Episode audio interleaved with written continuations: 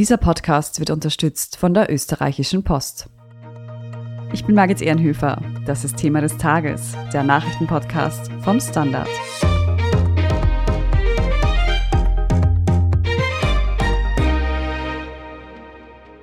Die Corona-Infektionszahlen steigen mit der kalten Jahreszeit wie erwartet wieder an.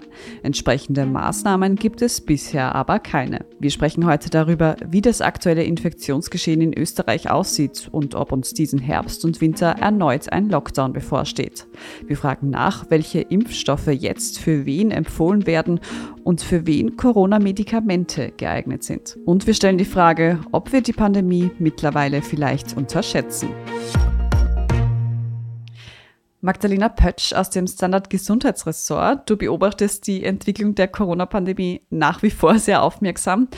Wie sieht denn da aktuell die Lage in Österreich aus? Wie viele Menschen sind denn eigentlich an Covid-19 aktuell erkrankt? Ja, grundsätzlich vorweg ist die Situation eigentlich genauso, wie alle Fachleute das erwartet haben.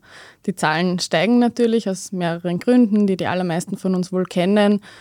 Zum einen wird es kälter, ein großer Teil des Soziallebens verlagert sich nach drinnen. Zum anderen verlieren viele an Schutz, weil die letzte Impfung einfach schon zu lange her ist. Dazu kommen wieder vermehrt Kontakte, die Urlaubszeit neigt sich dem Ende zu, viele sind wieder zurück in Büros oder an den Schulen und darüber hinaus gibt es kaum noch Maßnahmen, die jetzt das Infektionsgeschehen eindämmen. Also ist es eigentlich nur logisch, dass die Zahlen wieder steigen. Aktuell haben wir rund 100.000 aktive Fälle. Das entspricht einer Inzidenz von, je nach Bundesland, ist ein bisschen unterschiedlich zwischen 700 und so 1100. Aktuell werden täglich rund 10.000 Neuinfektionen gemeldet. Letzte Woche am Mittwoch etwa waren es sogar 15.000 Neuinfektionen. Und viele sind vielleicht angesichts dessen besorgt, weil so hohe Zahlen hatten wir zuletzt eigentlich vor dem Sommer, also im Juli irgendwann einmal.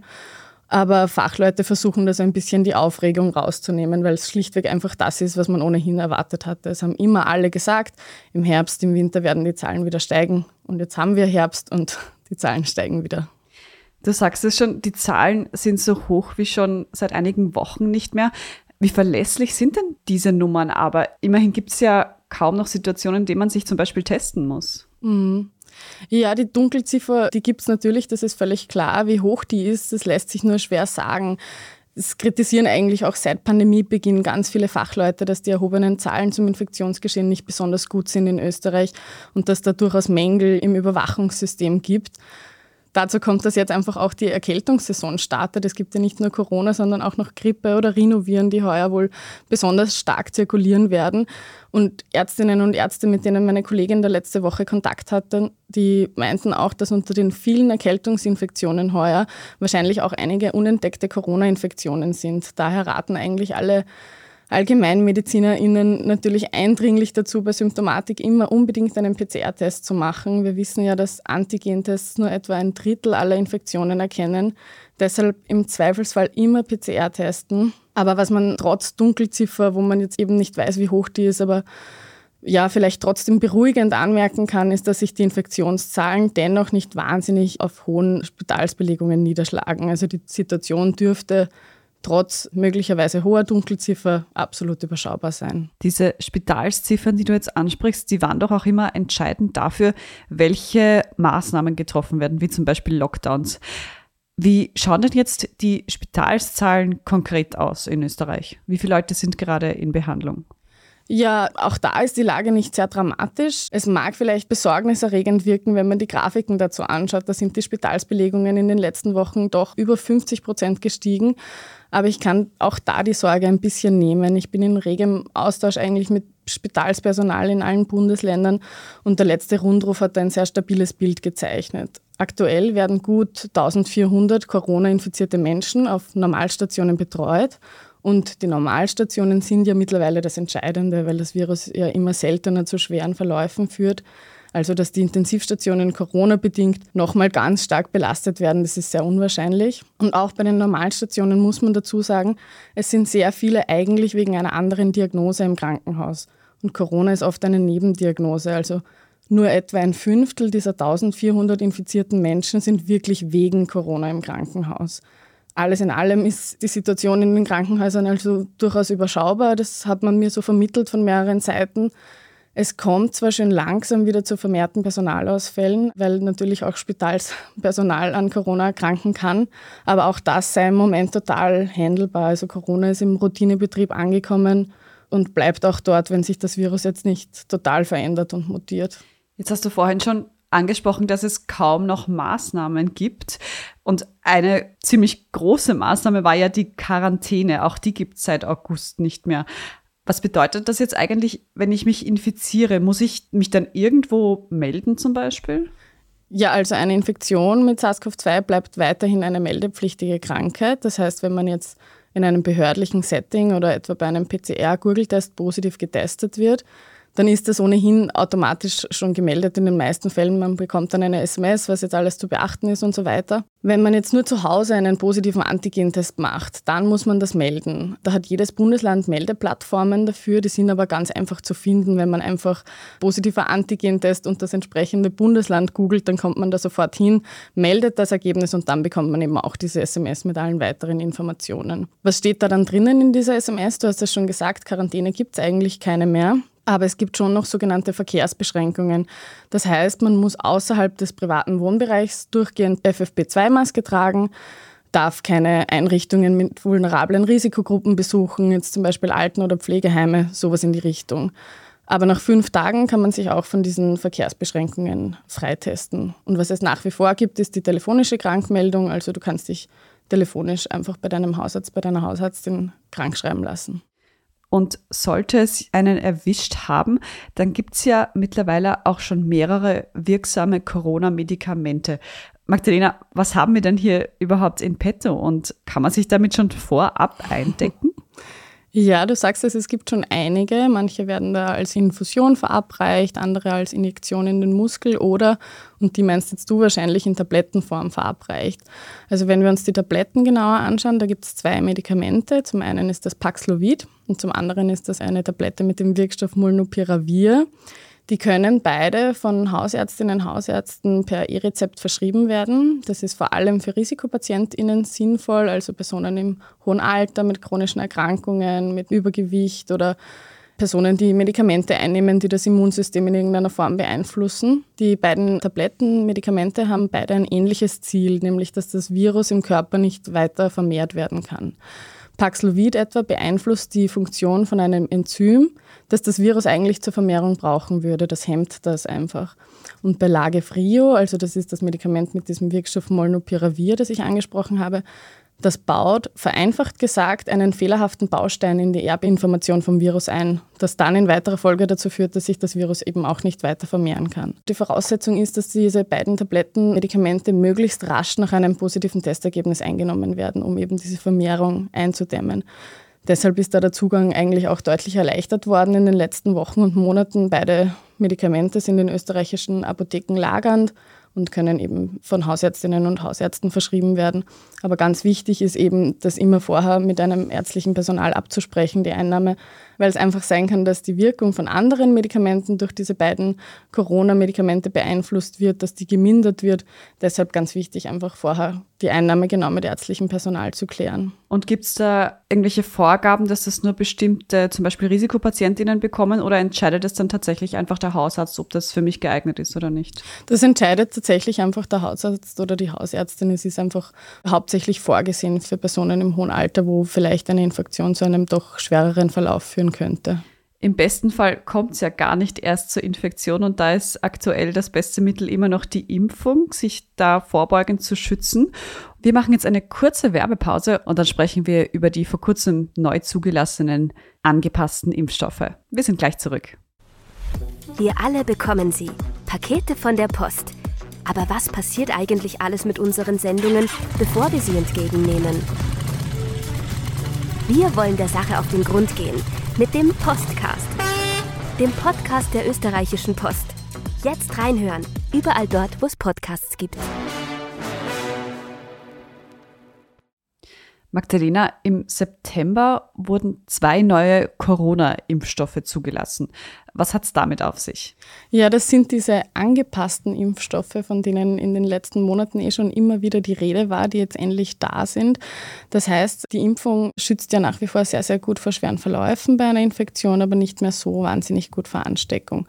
Und Fachleute haben einfach die Hoffnung, dass wenn man den Impfstoff an die aktuell zirkulierenden Varianten, das ist bei uns eben Omikron und ganz viele Untervarianten davon, anpasst, dass dann auch der Schutz vor Ansteckung wieder erhöht wird. Oder einfach der Impfstoff generell einfach besser wirkt, wenn er an das aktuelle Infektionsgeschehen angepasst ist. Und aktuell sind da eben zwei neue am Impfstoffmarkt dazugekommen. Das sind sogenannte bivalente Impfstoffe. Das heißt, dass sich der Impfstoff zur Hälfte gegen den Corona-Ursprungsstamm richtet und zur anderen Hälfte gegen Omikron. Und da gibt es jetzt zwei neue Kandidaten. Das eine ist ein an BA1 angepasster Impfstoff, also an die erste Omikron-Variante eigentlich. Und der andere ist an BA4, BA5 Omikron angepasst, also die, die nach wie vor eigentlich den dominierenden Anteil haben am Infektionsgeschehen bei uns in Österreich. In Bezug auf die vierte Impfung, da hat es ja ein bisschen Verwirrung gegeben, wer sich jetzt diese Auffrischung tatsächlich holen soll. Kannst du uns kurz versuchen, nochmal klarzumachen, für wen ist denn tatsächlich die vierte Impfung jetzt empfohlen? Das ist ganz einfach zu beantworten. Die vierte Impfung ist für alle ab zwölf Jahren empfohlen. Aber vielleicht einfach, um das nochmal aufzurollen und aufzuklären, was da passiert ist, warum das so verwirrend war in der Kommunikation. Eigentlich wollte das nationale Impfgremium die Kommunikation rund um die Impfung vereinfachen weil sie gesagt haben, so okay, die Kommunikation in der Pandemie war ohnehin irgendwie sehr verwirrend für Otto-NormalverbraucherInnen quasi. Und wir wollen das jetzt vereinfachen. Und dann hat das NIC, das nationale Impfgremium, eben gesagt, wir empfehlen jetzt einfach die vierte Impfung für alle ab zwölf Jahren. Infektionen spielen keine Rolle. Man soll einfach, obwohl man infiziert war, das Impfschema beibehalten und in den vorgesehenen Abständen impfen. Viele Fachleute haben das eigentlich kritisiert, schon von Beginn an weil sich schon abgezeichnet hat von internationalen Studien, dass eine Infektion eigentlich sehr ähnlich wie eine Impfung zu behandeln sei. Also dass das trotzdem ein Viruskontakt ist, den man jetzt im Impfschema nicht einfach so ignorieren kann. Und dann, kurz nachdem das NIC diese breite Empfehlung ausgesprochen hat, kamen ganz große internationale Studien raus, die eigentlich genau das bestätigt haben, was Fachleute kritisiert haben an dieser Impfempfehlung. Und dann hat das NIC noch einmal zurückgerudert und gesagt, okay, wir versuchen das noch einmal klarzustellen. Infektionen kann man doch nicht einfach so ignorieren. Die sind zu berücksichtigen. Und das macht auch durchaus Sinn, einfach weil nach einer Infektion die Antikörper noch ein paar Monate im Körper nachreifen und sich in diesem Prozess auch verbessern. Also wenn man dann dazwischen drauf impft, dann wird dieser Prozess unterbrochen. Der Schutz wird also möglicherweise dann sogar schlechter als besser durch eine Impfung. Was bedeutet das jetzt für mich konkret, wenn ich überlege, mir jetzt eine Auffrischungsimpfung zu holen?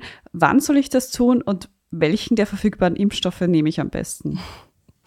Ja, das ist die One-Million-Dollar-Question, die alle haben. Und das ist einfach wahnsinnig schwierig zu beantworten, weil es so individuell ist und deshalb gibt es da eigentlich auch kaum Empfehlungen von Fachleuten. Grundsätzlich gilt, man sollte frühestens vier Monate, im besten Fall um die sechs Monate nach dem letzten Viruskontakt, sprich letzte Impfung oder Infektion, sich den vierten Stich holen. Und was man auch grundsätzlich sagen kann, es sollte im besten Fall einer von diesen eben angesprochenen zwei angepassten Impfstoffen sein. Welcher davon da der bessere ist, das kann man eigentlich kaum sagen. Es gibt für beide Impfstoffe Argumente, die aber am Ende nicht sonderlich schwer wiegen. Also man kann argumentieren. BA4, BA5-Impfstoff macht einfach Sinn, weil das die dominierenden Varianten sind. Sprich, ich bin einfach jetzt im Moment auch besser vor Ansteckung geschützt. Man kann genauso argumentieren, dass der BA1 angepasste Impfstoff Sinn macht, weil man mit dem einfach eine breitere Immunantwort hervorruft. Da ist man dann vielleicht nicht so gut vor BA4, BA5 Ansteckung geschützt, aber einfach vor mehreren unterschiedlichen Varianten sehr gut. Und welcher da jetzt der bessere ist, das ist so ein bisschen ein Blick in die Glaskugel, weil wir ja nicht wissen, mit welcher Omikron-Untervariante wir in den nächsten Monaten zu tun haben werden. Also ja, zusammenfassend, es ist am besten, man nimmt einen der beiden angepassten Impfstoffe für den vierten Stich, aber es ist ziemlich egal, mit welchem der beiden man da jetzt impft. Beziehungsweise stellt sich vielleicht in ein paar Monaten dann heraus, dass es nicht ganz egal ist, aber dann wissen wir es schlichtweg einfach noch nicht. Zum jetzigen Zeitpunkt mit dem jetzigen Wissensstand ist es nahezu egal, ob man jetzt den BA1 angepassten oder den BA4, BA5 angepassten Impfstoff nimmt. Also dann vielleicht auch einfach ein bisschen aufs Bauchgefühl hören, wo man das bessere Gefühl dabei hat. Jetzt ist es ja bei Covid nicht nur die Erkrankung selbst nicht zu unterschätzen, sondern auch Long-Covid bereitet vielen Menschen Sorgen. Wissen wir denn mittlerweile, ob da die Impfung auch davor schützt? Das wissen wir nicht endgültig und wir wissen vor allem nicht, ob sie ausreichend schützt. Also zumindest nicht bei allen Formen von Long-Covid.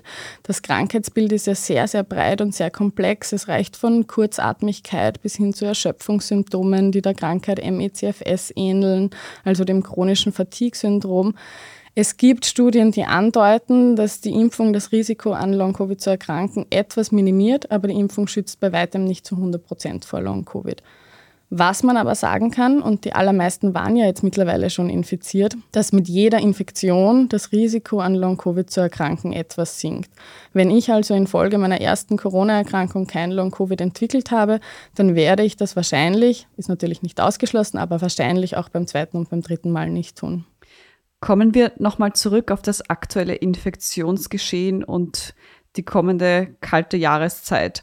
Aktuell gibt es ja trotz steigender Zahlen kaum noch Maßnahmen. Müssen wir denn damit rechnen, dass sich das ändert und dass es vielleicht auch einen Lockdown wieder geben wird? Es wird keine besonders großen Einschränkungen mehr geben. Da sind sich eigentlich alle Fachleute einig. Also wenn wir weiterhin mit Omikron-Untervarianten zu tun haben, dann werden wohl die Zahlen in den nächsten Wochen und Monaten noch steigen. Aber mit großer Wahrscheinlichkeit wird es da keinen Lockdown oder ähnliches mehr brauchen. Möglicherweise, da sind sich auch Fachleute uneins darüber, aber manche denken so ein bisschen in Richtung einer Maskenpflicht in Innenräumen, weil das einfach keine besonders große Einschränkung ist, aber die eine doch recht gute Wirkung hat und das könnte vor allem aus Rücksicht auf vulnerable Gruppen wieder Sinn machen. Aber da wird es noch eine Entscheidung geben, das kann man jetzt noch nicht sagen.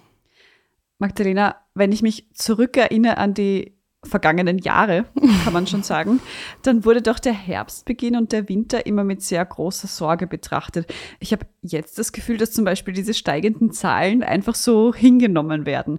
Unterschätzen wir die Pandemie vielleicht zu diesem Zeitpunkt? Nein, also ich kann dir da eigentlich so ein bisschen die Sorge nehmen oder ich versuche es zumindest, weil einfach auch die Fachleute, mit denen ich in Kontakt bin, seien das jetzt VirologInnen, MolekularbiologInnen, EpidemiologInnen und so weiter, also die sind alle jetzt nicht wahnsinnig verunsichert oder besorgt, was den Herbst oder Winter angeht. Die Zahlen sind hoch, ja, und die werden noch höher, aber hohe Infektionszahlen haben jetzt einfach aufgrund der milderen Verläufe eine ganz andere Bedeutung als noch vor einem Jahr.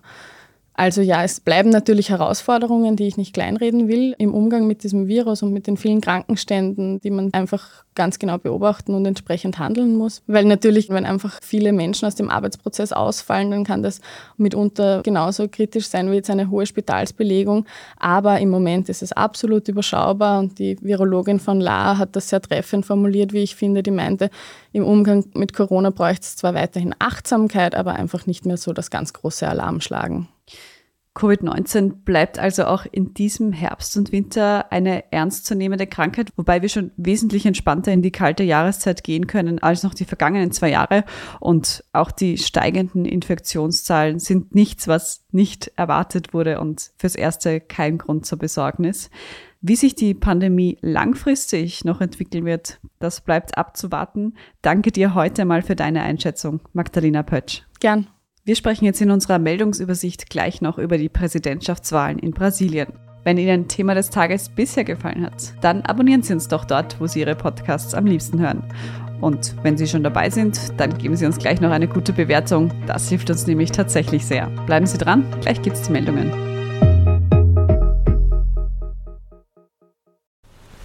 Wir alle bekommen sie.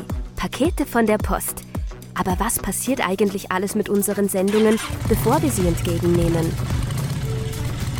Wir wollen der Sache auf den Grund gehen mit dem Postcast, dem Podcast der österreichischen Post. Jetzt reinhören, überall dort, wo es Podcasts gibt. Und hier ist, was Sie heute sonst noch wissen müssen. Erstens, die Präsidentschaftswahl in Brasilien wird in eine zweite Runde gehen. Gestern Sonntag bekam weder der extrem rechte Amtsinhaber Jair Bolsonaro noch sein linker Herausforderer Luiz Inácio Lula da Silva mehr als 50 Prozent der Stimmen.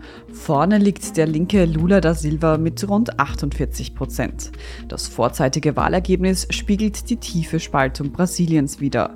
Während Lula für Sozialreformen und Armutsbekämpfung steht, sehen seine GegnerInnen ihn verantwortlich verantwortlich für Korruption. Bolsonaro gilt wiederum als Verteidiger traditioneller Werte und wirtschaftlicher Freiheit. Wer der neue Präsident von Brasilien wird, das wird in einer Stichwahl am 30. Oktober entschieden. Der amtierende Präsident Bolsonaro hatte bereits angekündigt, das Wahlergebnis womöglich nicht anzuerkennen. Neben Brasilien hat gestern Sonntag auch Bosnien gewählt. Dabei haben die Mitte-Links-Politiker die Nationalisten geschlagen. Und in noch einem Land mit B wurde gestern gewählt, und zwar im Burgenland gab es Gemeinderatswahlen. Dabei hat die SPÖ gewonnen, aber auch die ÖVP hat trotz Verlusten ein paar neue Gemeinden dazugewonnen. Insgesamt kommt die SPÖ nun auf 86 Bürgermeisterinnen im Burgenland, die ÖVP auf 68. Zweitens, Bundeskanzler Karl Nehammer trifft sich heute Montag in Budapest mit dem serbischen Präsidenten Alexander Vucic und dem ungarischen Regierungschef Viktor Orban zu einem Migrationsgipfel. Wegen des Anstiegs von Flüchtlingsströmen über die Balkanroute sind Gespräche über die polizeiliche Zusammenarbeit beim Grenzschutz, Schleppereibekämpfung und gemeinsame Maßnahmen gegen illegale Migration geplant. Drittens, Svante Peabo gewinnt den Nobelpreis für Medizin. Der Begründer der Paläogenetik fand heraus, dass der wichtigste genetische Risikofaktor für einen schweren Covid-19-Verlauf ein Teil des menschlichen Neandertaler-Erbes ist. Wie jede Preisträgerin und jeder Preisträger bekommt er eine Medaille, eine Urkunde und das Preisgeld. 10 Millionen schwedischer Kronen, also ca. 980.000 Euro. Das Geld stammt aus dem Vermögen des verstorbenen schwedischen Erfinders Alfred Nobel.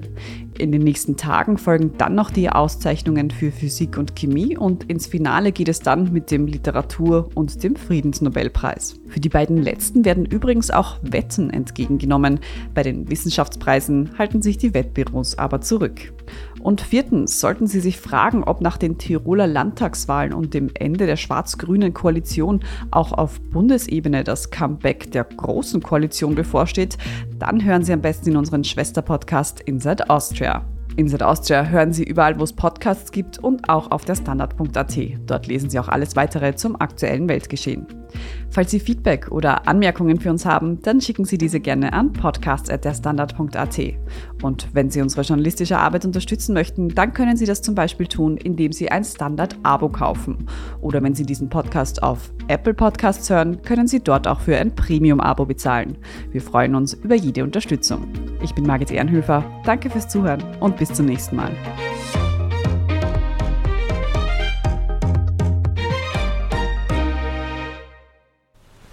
Wir alle bekommen sie. Pakete von der Post. Aber was passiert eigentlich alles mit unseren Sendungen, bevor wir sie entgegennehmen? Wir wollen der Sache auf den Grund gehen mit dem Postcast. Dem Podcast der österreichischen Post. Jetzt reinhören, überall dort, wo es Podcasts gibt.